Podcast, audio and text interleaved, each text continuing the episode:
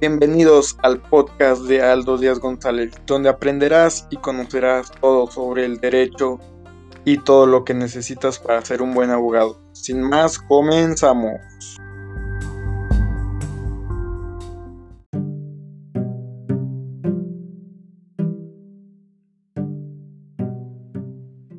Bien, en esta ocasión les vamos a hablar sobre delitos, la cooperación en los procedimientos internacionales y los marcos internacionales del, concurso mercantil.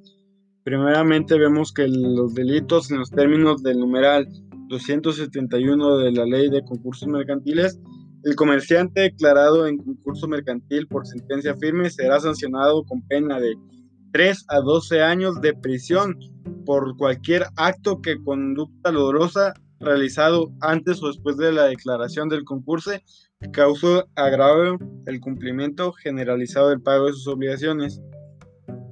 También nos dice que estas penas se impondrán a los miembros del Consejo Administrativo, público, director privado o representantes legales del comerciante que realicen cualquiera de estas conductas. 1. Modifiquen cuentas activas o pasivas. 2. Modifiquen condiciones de los contratos. 3 hagan o ordenen, registren operaciones o gastos inexistentes. 4. Realicen cualquier acto u operación ilícita vía de la ley. 5. Incluyan en el registro pasivo a favor de cualquiera de las personas relacionadas con la deuda.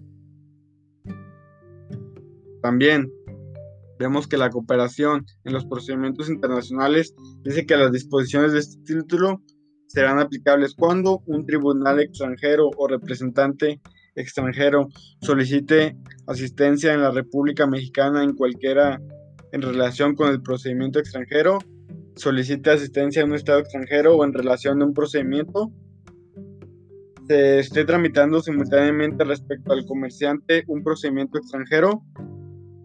Para los fines de este título, uno, por procedimiento extranjero se entenderá el procedimiento colectivo, sea judicial o administrativo, incluido el de índole provisional, así como también el artículo 280 de la misma ley dice que estas las disposiciones se aplicarán cuando se disponga otro de otro en los tratados internacionales de los cuales México sea parte salvo que no exista reciprocidad internacional.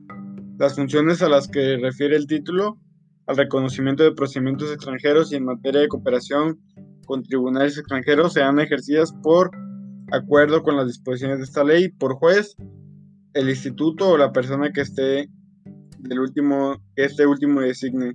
También, para terminar, lo dispuesto en la ley podrá interpretarse en el sentido que sea contrario a lo dispuesto en los artículos primero al 11 y 12 de esta ley de concursos mercantiles.